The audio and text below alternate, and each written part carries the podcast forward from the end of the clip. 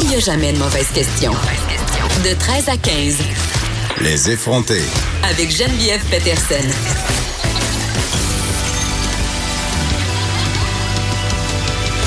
Cube Radio. C'est jeudi. Bienvenue, bienvenue aux effrontés. C'est jeudi, presque vendredi, mais ça m'empêchera pas de commencer à boire dès ce soir parce que c'est la fin de semaine qui débute. Vous le savez, moi, à partir du jeudi, je décroche.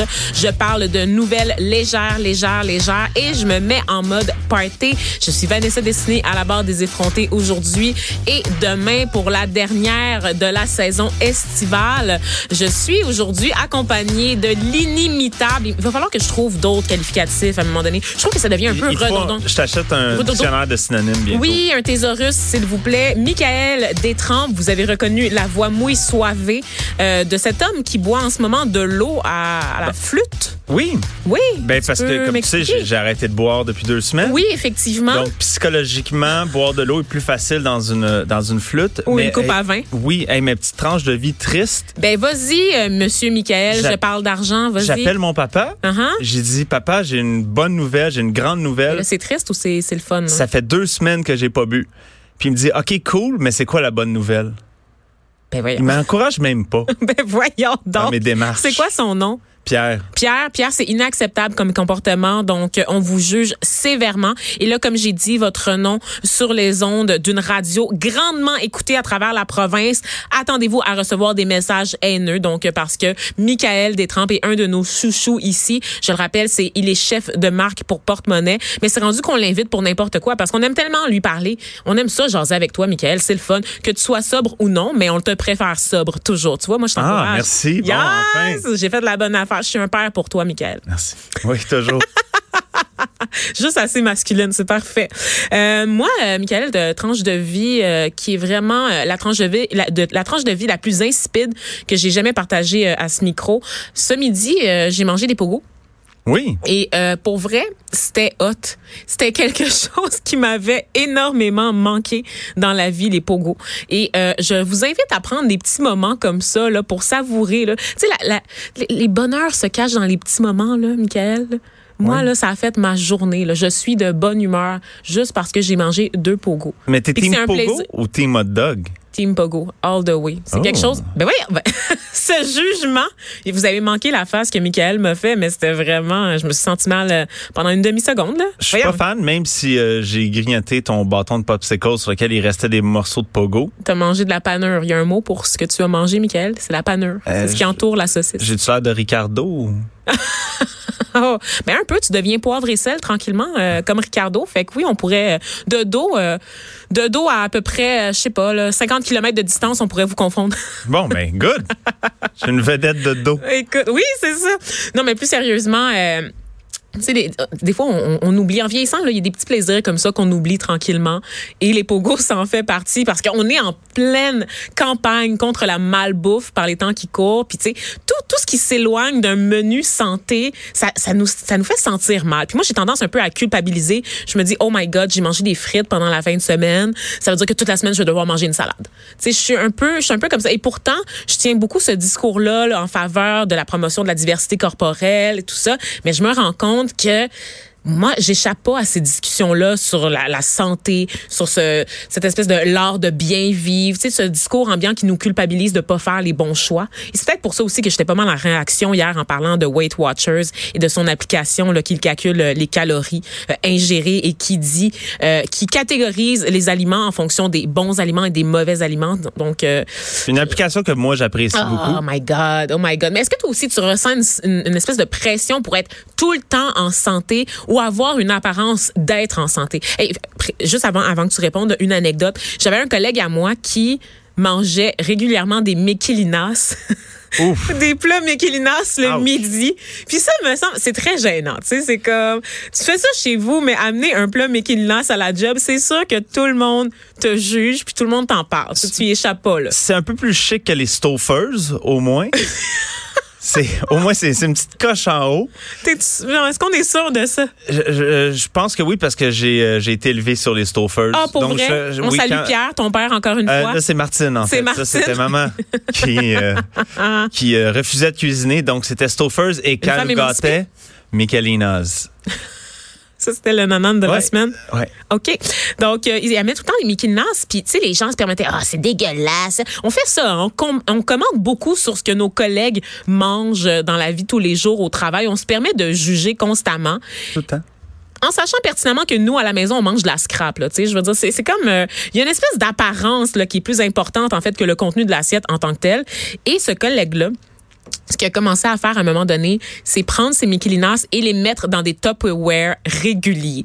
Ce qui faisait en sorte qu'il arrivait au travail Wow. avec ses Michelinas dissimulés dans un Tupperware comme ça.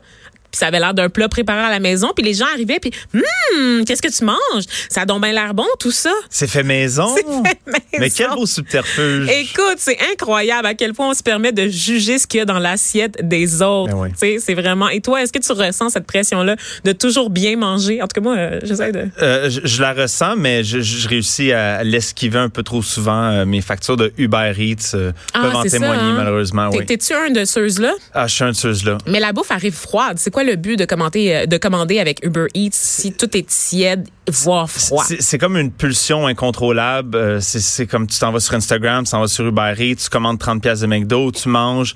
30 Euh, piastres de- Comment tu. Qu'est-ce que tu commandes? 40 croquettes? Je commande beaucoup de regrets, en fait. Oh non. Ouais. C'est difficile, hein? C'est- tough. Oh mon Dieu, puis là, l'hiver s'en vient, puis ça, ça va certainement pas t'aider dans ta dépendance euh, au Uber. Est-ce que tu as remplacé l'alcool par Uber? Ben non, justement, c'est que un amenait l'autre. Tu tu te réveilles un petit peu le lendemain de veille. Non, je vais-tu me faire deux toasts au beurre de pinot, jus d'orange, ou je me commande 30 pièces de McDo? J'ai- beaucoup de questions sur ton 30 de McDo. Je ne comprends pas ce qu'il y avait dans ta commande pour que ça monte à 30 pièces. ben, j'aime avoir... euh, Y a-tu la livraison? Faut-tu payer tout ça? Qu'est-ce qui se passe? Comme Moi, j'ai jamais utilisé ça. J'aime la diversité. donc, donc, mon McDo est très diversifié. Un petit peu de poulet, un petit peu de, de bœuf. T'es sérieux? Gros burger, petit burger, différentes textures. Mais Là, j'ai dit qu'il fallait pas juger les autres, mais Michael, je peux pas m'empêcher de, de, de te juger quand je vois que tu prends McDonald's pour le buffet chinois mandarin. Oui, mais c'est ça. Je, je veux du choix. Tu sais, deux petits desserts, les biscuits, le brownies. Dans le fond, tu es tellement gêné de ce que tu manges chez McDo, tu veux pas te présenter en succursale pour commander tout ça. De le faire dans ton dans le confort de ton foyer, ça te permet d'éviter les jugements des caissières ou des clients aux alentours qui te regardent ramasser ta commande pour toi tout seul. Tu, tu- tu me lis si bien. J'ai tout compris, j'ai tout compris. Bon, trêve de plaisanterie et de futilité, Michael. Il faut Chose quand même sérieuse. passer euh, aux choses sérieuses. Et parmi les choses les plus sérieuses qui retiennent notre attention, euh, c'est tout ce qui se passe du côté de la colline parlementaire à Ottawa pour euh, notre sujet préféré à tous les deux, soit la saga SNC Lavalin et notre cher PM Justin Trudeau qui se retrouve dans l'eau chaude pour une deuxième fois euh, en ce qui a trait de la loi sur les conflits d'intérêts, le contrevenu à l'article 9 selon le rapport de Mario Dion, le commissaire euh, général à l'éthique et aux conflits d'intérêts. Donc euh, Justin Trudeau qui a dit euh, bon peu, peu de temps après la publication du rapport qui a énormément fait réagir évidemment les partis d'opposition, euh, les journalistes et les autres commentateurs et analystes politiques, qu'il ne s'excuserait pas. Il va pas s'excuser, Justin. Il sent pas mal. Il sent pas mal. Il a agi pour le bien de tous les Canadiens, incluant toi et moi, Mais je pensais qu'il aimait ça, s'excuser. Étonnamment, c'est comme la seule fois qu'on s'attend à, ce qu'il s'excuse en pleurant. préférés. Il ne le fait pas. T'as absolument raison. On était prêts, on est, tu sais, à un moment donné, on est, on est comme tellement habitués, désensibilisés aux larmes de Justin Trudeau que Hein? on les attendait, puis ça n'a jamais eu lieu. Et euh, c'est, il, il se sent mal. Il dit, il reconnaît, il reconnaît euh, certaines conclusions du rapport qui a été déposé, que oui, il a fait de pression. Ben, son bureau en fait a fait de pression sur le ministère de la Justice là, auprès de l'ex-ministre de Jody Rayson Wilbur pour éviter un, un, négoci- un truc de négociation avec SNC Lavalin qui aurait évité euh, de, de poursuivre, de- donc d'obtenir une certaine réparation, euh, mais d'éviter des grosses poursuites qui auraient pu le conduire SNC Lavalin dans le trou et menacer euh, la sécurité d'emploi de milliers de Canadiens à travers le pays. OK. Moi, personnellement, ce dossier-là, vous savez ce que j'en pense? Pas grand-chose parce que tout le monde dit, ah, ça, ça pourrait marquer la fin de Justin Trudeau. Ça pourrait, ça pourrait euh, lui, faire perdre les élections au, mois d'octobre, blablabla. Bla, bla, bla. Un coup dur pour les, un autre revers pour les libéraux, manque de leadership, Les critiques fusent de partout. Pourtant, il y a pas si longtemps, Justin Trudeau avait contrevenu à la loi sur les conflits d'intérêts avec son séjour sur le bateau de la GACAN pendant ses vacances. Puis ouais, il y a eu une espèce de grosse tempête pendant une semaine dans les médias. Puis après ça, ben, on n'a pas entendu parler là. Puis ça n'a pas fait chuter plus qu'il fallait la cote de popularité de Justin Trudeau. Même encore aujourd'hui, en fait, lui et le Parti conservateur, donc le chef Andrew Scheer, se passent la balle là, quant aux intentions de vote. J'ai l'impression qu'il y a rien. En fait, ce, ce scandale-là, c'est un autre caca nerveux des journalistes et des politiciens. Mais dans les faits, la population qui est en vacances en ce moment a d'autres chats à fouetter. Oui, puis il va sûrement en avoir deux, trois, quatre, cinq autres d'ici euh, d'ici les élections. Fait que c'est à se demander vraiment si, euh, tu sais, c'est dur de, de, juger de l'impact tout de suite là. Ben c'est ça, parce qu'en plus on sait que bon, la campagne électorale va commencer sous peu. On va on va offrir des nananes à tout le monde, on va offrir des mékélinas là, en récompense à la population. Tout plein de choses, tout plein de promesses s'en viennent là, pour redonner confiance aux électeurs, pour courtiser les électeurs. Donc, est-ce que cette tâche là dans le dossier de Justin Trudeau sera celle qui lui coûtera les élections. Personnellement, je suis d'avis que non. Euh, ça reste quand même un dossier qu'on va continuer de suivre. Ben, à moins que tu prennes la responsabilité d'en parler à tous les jours que tu es à la radio jusqu'aux élections pour être sûr que les électeurs ne l'oublient pas. Hum, je me tannais avant, Michael. Déjà là, je trouve que ça a fait trop longtemps que j'en parle. Donc, on va passer au prochain euh, sujet. Euh, un sujet, euh, on parlait d'excuses qui ne viennent pas d'Ottawa en ce moment, qui ne viennent pas de Justin Trudeau. Mais c'est pas parce que Justin, lui, ne veut pas transmettre ses excuses euh, qui c'est le cas de tous les membres de son gouvernement. Il y a la ministre des Relations couronne autochtone, Caroline Bennett, qui s'est excusée hier à Iqaluit.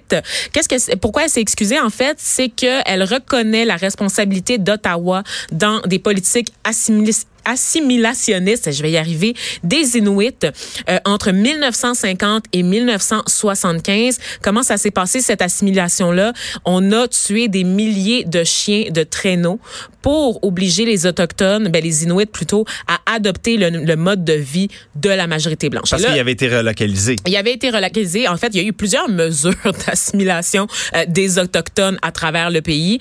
Euh, les Inuits, évidemment, n'y ont pas échappé. Et parmi, comme tu le disais, parmi ces mesures d'assimilation-là, il y a eu la fameuse déportation des Inuits. Et ça, euh, c'est un... Là, je sais qu'aujourd'hui, on c'est l'anniversaire. Là, il y a des célébrations entourant là, euh, la déportation des Acadiens. Et, et j'espère que vous vous informez là-dessus. J'espère que vous vous tenez au courant là-dessus. C'est une page sombre de l'histoire canadienne. Mais il y a aussi cette déportation dont on entend beaucoup moins parler, qui concerne les nations autochtones, particulièrement les Inuits. Ça se passait, je vais vous raconter une histoire, au tournant des années 60 le gouvernement canadien a envoyé plusieurs dizaines d'Inuits dans l'Arctique en les convainquant qu'il s'agissait pour eux d'une occasion de renouer avec leur tradition ancestrale. Donc, ils étaient déjà dans le nord du pays. Dans le nord du Québec, surtout, je pense. Hein? Dans le nord du Québec, la plupart d'entre eux, de ces personnes, effectivement, qui ont été délocalisées, et on les a amenés plus loin sur le territoire canadien, à l'extrême nord du territoire. Là, vraiment, là, quand vous regardez la carte du Canada, c'est la, la, petite partie qui, qui a l'air d'être déjà agrégée, là, pas, pas loin du Groenland. C'est juste que là, qu'on les a transportés, on leur a dit voyez, on vous redonne la liberté de vos ancêtres. Regardez le paysage, regardez autour de vous, tout ça vous appartient. Sauf qu'il n'y a pas grand-chose, là. Fait que oui, pas mal ce qui leur appartenait, c'était des gros blocs de glace. La, la, faune et la flore est complètement différente puisqu'ils ont emmené du nord du Québec jusqu'au Nunavut. Exact. Je, je, Très loin dans pas. le Nunavut, vraiment Donc loin. là, euh, moins d'heures de, de, soleil euh, l'hiver. Aussi, je pense que c'est même pas les mêmes animaux, c'est pas la même végétation. Donc, ils ont dû changer tout leur mode de vie, disons même s'adapter à, des, à, à des choses auxquelles ils connaissaient aucunement. Donc c'est. Mm -hmm. J'ai moi-même travaillé sur l'histoire de Larry euh, Odadluc qui était âgé de deux ans euh, lorsqu'il a été transporté là, euh, par les autorités canadiennes de leur maison dans le nord du Québec pour être déplacé 2000 kilomètres plus loin sur l'île d'Ellesmer au Nunavut. Ok, c'est un groupe là environ là, de 87 Inuits là, qui entre 1953 et 1955 ont été encouragés par le gouvernement canadien à quitter leur maison. Bon, en échange, entre autres, c'est ça, de retrouver euh, les, les, euh, les façons de faire ancestrales, c'est-à-dire des meilleures conditions pour chasser. La promesse aussi de pouvoir revenir dans un délai de deux ans. Ça, c'est jamais arrivé. Ces gens-là, on les a pris, on les a déplacés, puis on les a laissés là avec, comme tu l'as dit, Michael, aucune ressource parce que la faune, la flore, tout ce qu'ils étaient habitués de chasser au Québec n'existait pas au Nunavut. Et encore, c'est un milieu particulièrement hostile. Je vous apprends rien là, quand je vous parle du Grand Nord canadien. Imaginez en 1950. Si aujourd'hui, on a de la misère à avoir de l'eau potable et de l'électricité dans cette région, dans ce secteur, cette partie du pays, imaginez de quoi ça avait l'air en 1950. Donc, ce mythe-là des Inuits qui vivent dans des igloos, là, c'est parce que c'est le gouvernement canadien pas mal là, qui les a poussés à faire ça. Tu arrives sur place, t'as pas de maison, t'as pas d'habitation, t'as rien à manger, t'as pas, t'as même pas de quoi faire du feu. Il y a pas d'arbre. Il y avait rien pour faire du feu. Les gens, les Inuits qui sont arrivés sur place, ça leur a pris six mois pour trouver la roche nécessaire pour allumer des feux. Du charbon, là, je pense. Du charbon, exactement, en creusant dans le sol. Six mois. Wow. Ça, c'est des pages là, de notre histoire qu'on ne connaît pas, qu'on ne connaît pas assez, si tu veux mon avis, euh, Michael. Et à cela s'ajoute comme je l'ai dit, cette affaire des chiens autochtones euh, qui ont été assassinés par milliers. Et là, pour vous, je sais que pour vous qui écoutez à la maison, bon, on aime les animaux. Déjà, tuer des animaux comme ça sans aucune raison, c'est très choquant. Mais vous vous dites à quel point c'est important pour les Inuits d'avoir des chiens traîneaux. C'est leur mode de déplacement, justement pour passer d'un milieu hostile à un milieu un peu moins hostile. T'arrives dans un dans une région désertique, un désert de glace, puis oups, il y a pas de poisson, oups, il y a pas d'oiseaux, oups, il y a pas de viande. Pas grave, on va bouger. Ce sont des peuples qui étaient c'était des peuples nomades. En tuant leurs chiens, ben il n'y a aucune façon de se déplacer. Et ils n'ont pas la technologie. on les amène dans l'or en hélicoptère, en hydravion. Mais dans, dans, dans, le cas, là. Dans, dans le cas qu'on qu'on parle ici, c'est qu'on les a relocalisés dans, des communautés et là, on a le, le gouvernement s'est rendu compte, ouais, mais les chiens, ils ne pas trop là, dans, dans ce petit village-là. Ouais, ça ouais, pourrait ouais. être dangereux. Ouais, Donc, pour aider tout le monde, on va tuer tous les chiens. Ouais.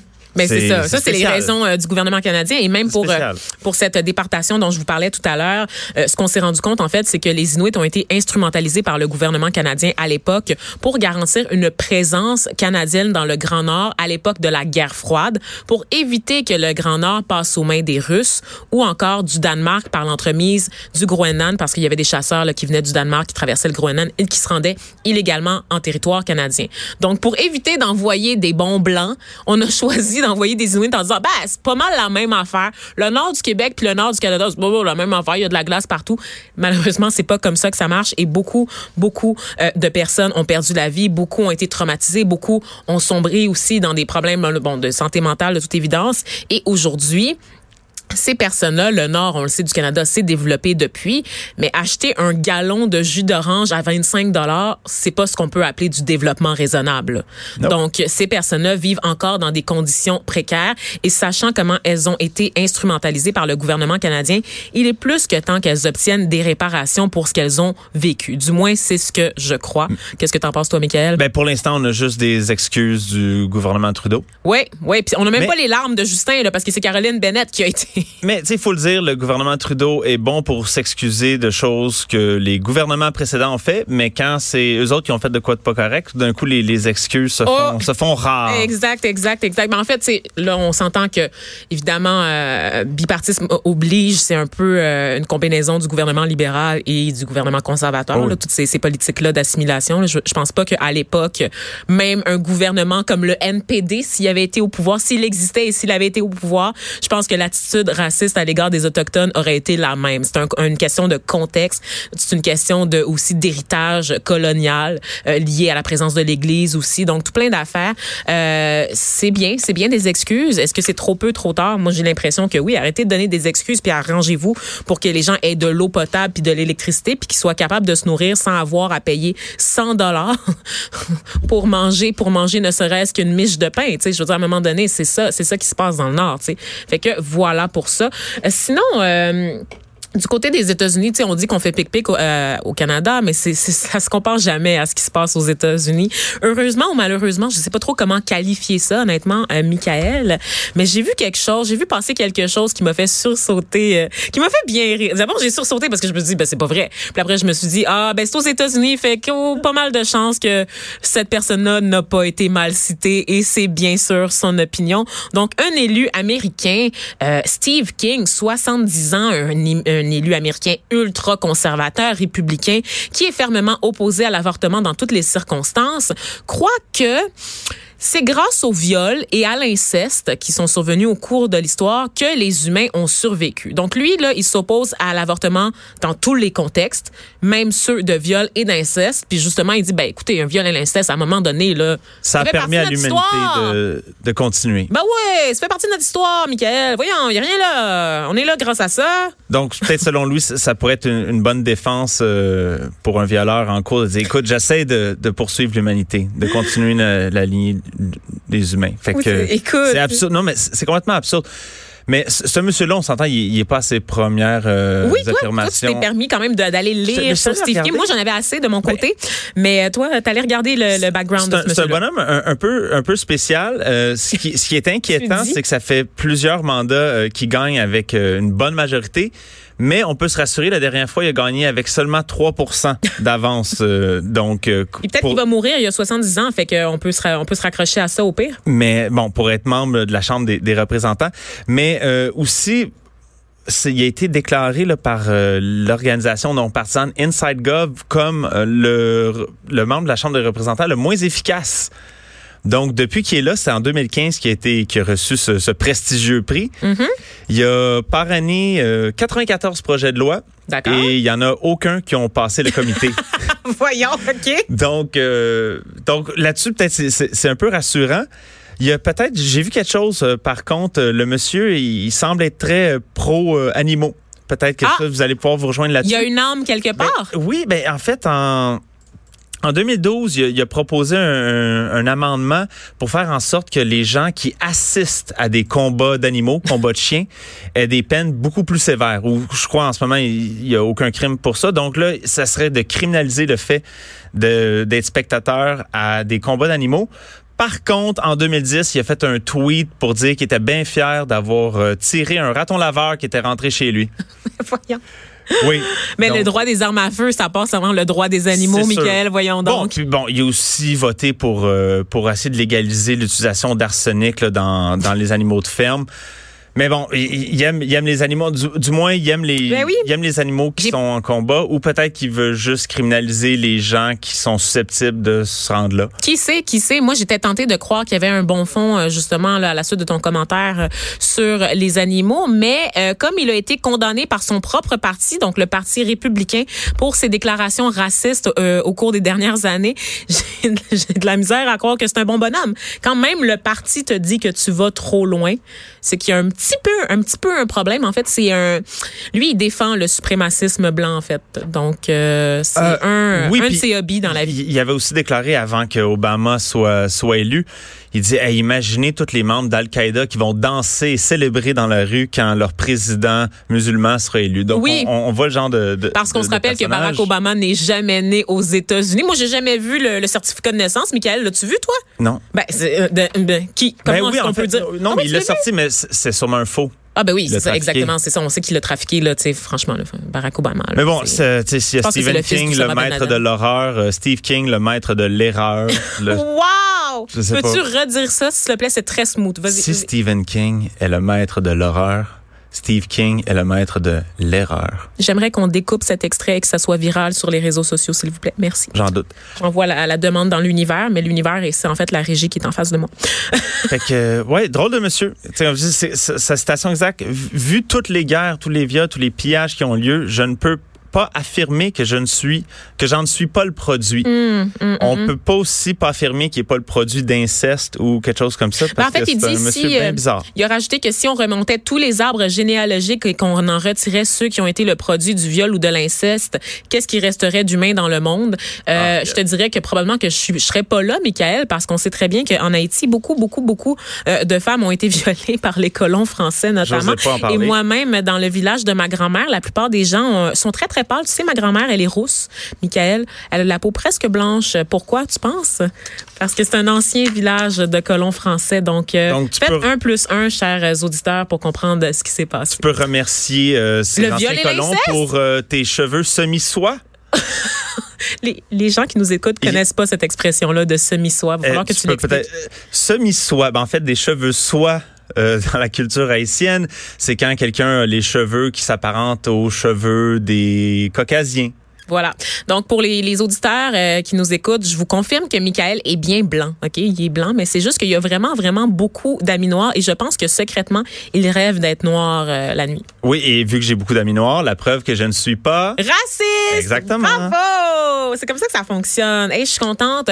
Encore du côté des États-Unis, euh, d'autres nouvelles intéressantes. Euh, la FDA, donc l'agence qui est responsable de l'alimentation des médicaments aux États-Unis, euh, se doit de rassurer sa population, doit émettre quelques avis.